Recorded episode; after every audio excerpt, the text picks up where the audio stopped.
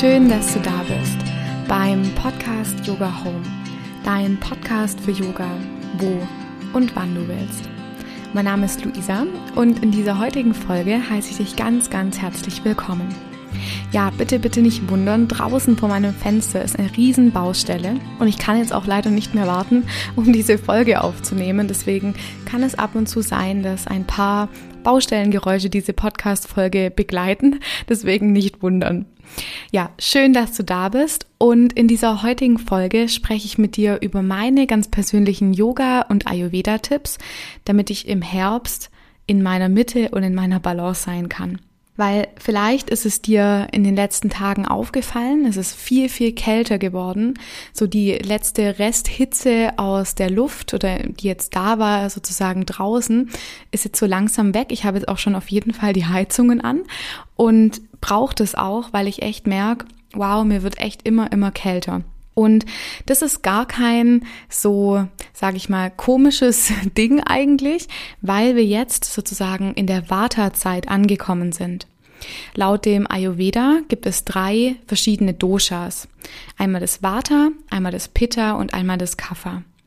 Und man kann das so sagen, dass die fünf Elemente, also Erde, Feuer, Wasser, Luft und Raum, in uns Menschen ebenso verankert sind wie in der Natur, nur aber zu unterschiedlicher Gewichtung. Unsere, unsere Typen, also unser Dosha sozusagen, kann ganz persönlich sein, also dass wir ein Dosha zugeschrieben bekommen. Zum Beispiel bei mir ist es das Pitta. Und draußen, wenn in der Natur die saisonalen Bedingungen vorherrschen, ist dann auch immer ein Dosha aktiver als das andere. Und jetzt im Moment, wie schon gesagt, haben wir das Vata-Dosha. Und das Vata-Dosha ist sozusagen ein, oder das Bewegungsprinzip, das sozusagen sich um den Atem, um die Verdauung, um unseren Stoffwechsel, aber auch um unsere Gedanken kümmert und diese sozusagen in Bewegung hält. Verbunden ist das Vata mit dem Nervensystem und hat die Eigenschaften kalt, hart und rissig, aber auch trocken, rau, fein und schnell. Und physisch, also körperlich merken wir, wenn das Vata-Dosha sozusagen aus der Balance ist, dass unsere Haut trockener wird. Vielleicht kannst du das jetzt auch schon bei mir, ich sehe es immer auf meinen Armen. Ähm, dann die kalten Hände und Füße. Dann haben wir einen schnelleren Stoffwechsel. Und auf energetischer Ebene ist es eher mit den Eigenschaften schnell, sprunghaft, wie zum Beispiel auch im Gedankenbereich, ähm, eine feine Wahrnehmung und einer Wechselhaftigkeit verbunden. Wenn Vata zu hoch ist, also was ganz, ganz einfach auch passiert, wenn im Außen des Vata aktiv ist, kann es auch in uns sozusagen nach oben getrieben werden, dann kann es sein, dass sowas wie Arthritis, Rheuma, auch Autoimmunkrankheiten oder Geist und Emotionen, die ganzen Dinge, die da so mitspielen, das Ganze beeinflusst werden. Auch es kann es sein, dass durch die Trockenheit Verstopfungen kommen oder Blähungen und aber auch, dass das Nervensystem so ein bisschen ja einfach ein bisschen drüber ist und mit Stress, Angst, Schlafstörungen oder auch Depression reagiert. Dann habe ich schon erwähnt, die Kälte ist auch ein Punkt, dass der Körper einfach kälter ist, zum Beispiel die Hände und die Füße, das merke ich gerade ganz extrem. Dann ist vielleicht noch die Frage, wie verschlimmert sich Vata? Also natürlich haben wir gesagt, wenn im Außen sozusagen Vata vorherrscht, ist auch die Tendenz hoch, dass es sich in uns selber verstärkt. Aber nicht nur die saisonale, das saisonale Dosha kann Vata verschlimmern, sondern auch eine Unregelmäßigkeit in unserem Leben. Zum Beispiel, wenn du Schicht arbeitest, einen ganz, ganz unregelmäßigen Tagesablauf hast, immer zu unterschiedlichen Zeiten isst. Genau, und da diese starken Unregelmäßigkeiten erhöhen auch Vata. Dann zu viel, aber auch zu wenig Aktivität, also mental wie körperlich. Wenn man auf Reisen ist, dann, wenn ich zu viel kaltes und rohes Essen esse, also zum Beispiel Rohkost, wenn ich zu viel Stress habe, wenn ich Schlafentzug habe oder wenn ich in kaltem und trockenem Klima bin. Jetzt ist die Frage, wie wir sozusagen Vata in dieser Jahreszeit, vor allem jetzt im Herbst, in Balance bringen. Und ich nenne dir jetzt meine ganz persönlichen Ayurveda- und Yoga-Tipps, wie du Vata im Herbst in Balance halten kannst. Und zunächst möchte ich beginnen mit der Ernährung. Und zwar hilft es mir immer total, ganz bewusst warme Speisen zu mir zu nehmen. Früh, mittags und abends. Zum Beispiel kannst du dir morgens zum Frühstück so eine Art Haferbrei oder auch cool genannt Porridge machen. Genau. Und mir hilft da auch immer einfach zu schauen, dass ich ähm, gut Essen einkaufe, dass ich mir auch was kochen kann. Das ist auch immer ein bisschen eine Organisationssache, ich weiß. Ich schaffe das auch nicht immer, aber ich versuche es, weil ich weiß, dass es mir einfach sehr, sehr gut tut. Zum Beispiel kann man ja auch Suppen relativ gut vorbereiten oder auch eine größere Menge kochen, damit es halt für die nächsten zwei Tage einfach passt. Oder was einfrieren oder so. Im Ayurveda gibt es ja auch die verschiedenen Geschmacksrichtungen. Und hier ist vielleicht noch zu erwähnen, dass die Geschmacksrichtungen süß, sauer und salzig das Vata-Dosha nach unten fahren. Also alles, was süß, sauer oder salzig ist, hilft dem Vata sozusagen wieder sich in Balance zu bringen. Vielleicht wäre es noch ganz gut, wenn ich erwähne, was du reduzieren kannst. Und zwar, das sind rohe und kalte Speisen, wie ich es am Anfang schon genannt hatte, aber auch trockene Speisen, wie zu viel ähm, Brot oder Gebäck in der Richtung. Genau. Dann kommen wir zu den Getränken. Hier ist es eigentlich auch sehr einfach, wenn man eins und eins zusammenzählt. Ich versuche warme Getränke zu mir zu nehmen und kalte, anregende oder kohlensäurehaltige Getränke zu vermeiden. Wenn wir dann weitergehen zur Regelmäßigkeit, dann ist es super hilfreich, jeden Tag eventuell zur gleichen Zeit zu essen, zur gleichen Zeit zu schlafen und vielleicht auch zur gleichen Zeit zu arbeiten. Ich weiß, das funktioniert nicht immer, aber es ist vielleicht so eine kleine Gedankenhilfe, ähm, darauf zu achten. Vielleicht einfach mal versuchen, vielleicht vor elf oder vor zwölf abends ins Bett zu gehen und vielleicht zur gleichen Zeit aufzustehen. Das hilft einfach ungemein, um das Vata-Dosha auch hier in Balance zu halten. Dann gehen wir weiter zum Thema Entspannung. Und im Ayurveda wird Abhyanga, das ist sozusagen die Ölmassage, sehr empfohlen und die wird empfohlen mit warmem Sesamöl. Das kannst du dir selber erhitzen, dass es nicht kocht oder vielleicht einfach bei Raumtemperatur so ein bisschen auch in den Händen dann verreiben, dass es ein bisschen wärmer wird und dich damit selber sozusagen einmassieren. Ich mache das total gern vorm Duschen und wickel mich dann noch mal in ein Handtuch ein ähm, und dann gehe ich duschen und das ist eine unglaublich wohltuende Art, sich selber was Gutes zu tun. Vor allem, weil das Sesamöl eine wärmende Funktion hat und weil es zum, zu, zum einen auch noch die Trockenheit der Haut, die auch durch das Vata sozusagen in unseren Körper gebracht wird, wieder ausgleicht. Dann ist Ölmassage ist natürlich auch was total Entspannendes, was sehr Erdendes. Und was, natürlich auch ganz toll ist, sind, wenn du eine Badewanne hast, das habe ich leider nicht, ich hätte so gern, ähm, Entspannungsbäder zu nehmen. Genau, mit ätherischen Ölen wie zum Beispiel Lavendel. Und wenn wir jetzt zum Thema Yoga kommen, dann ist es nämlich so, dass wir ja, wie schon am Anfang gesagt, das Element Luft und Raum im Moment vorherrscht. Und ich finde es ganz toll, wenn man mit Hilfe von Yoga mehr Erdung in seinen Körper bringen kann, was ja wunderbar funktioniert mit erdenden Haltungen. Und hier ist jetzt auch die Frage, welches Yoga eignet sich jetzt eigentlich gerade in dieser Vata-Zeit besonders gut? Und hier, wie schon erwähnt, sind zum Beispiel im Hatha-Yoga die eher gehaltenen Positionen ganz, ganz prima, weil ich sozusagen dann mehr Erdung in meine Praxis bekommen kann. Und dann ist zum Beispiel auch noch die Frage, wenn du jetzt dich fragst, so Erdung, wie bekomme ich das überhaupt in meine, in meine Praxis rein? Erdung ist immer damit verbunden, wenn ich immer in, mit dem Boden in Kontakt bin.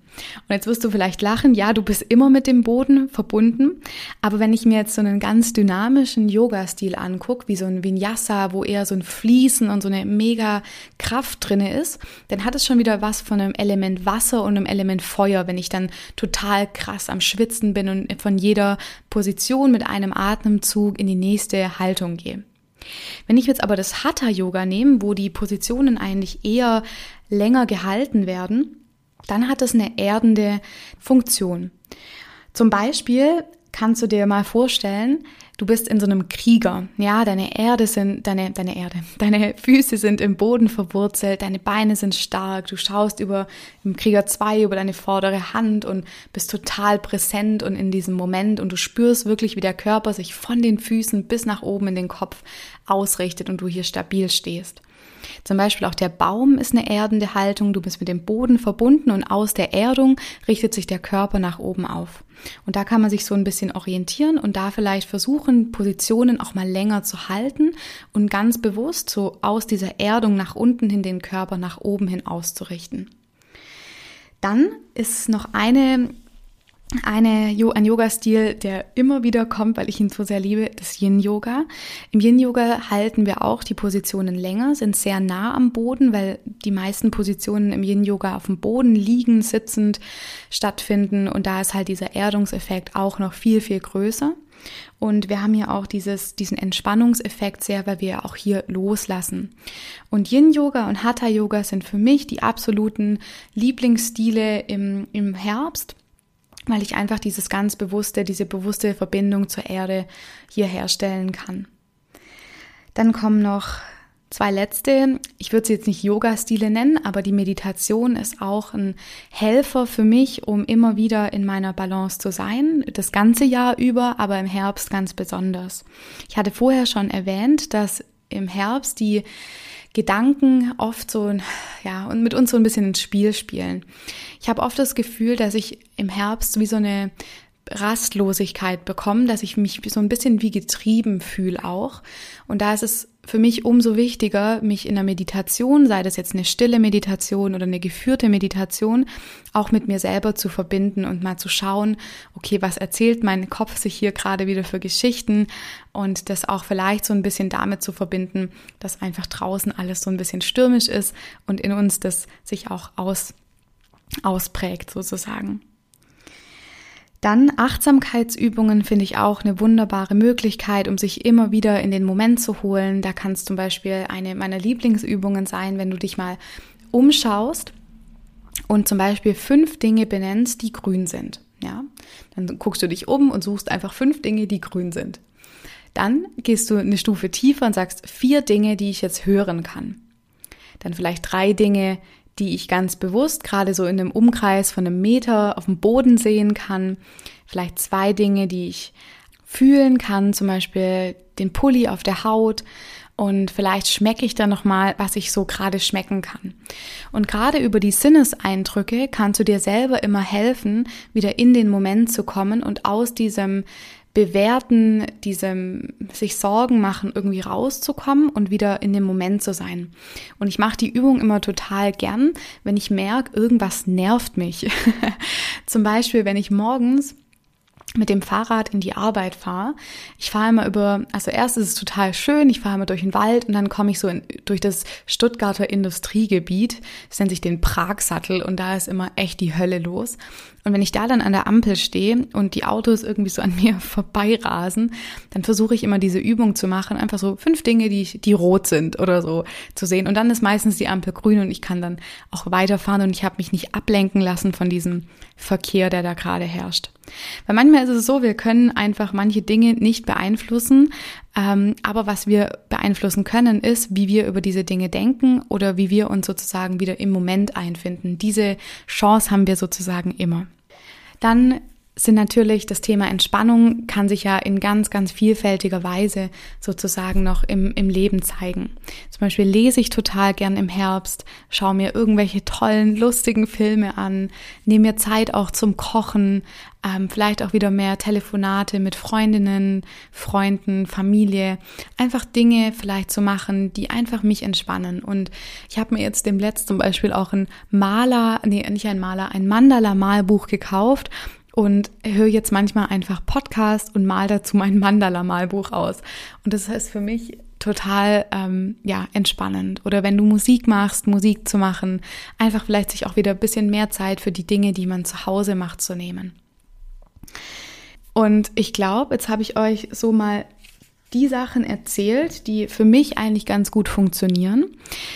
Und wenn du im Herbst dich auch so ein bisschen mehr um deine Gesundheit kümmern möchtest, dann habe ich jetzt was für dich. Und zwar ab dem 28. Oktober startet über die Yogaschule Fuß über Kopf in Stuttgart ein vierwöchiger Immunboost Online-Kurs.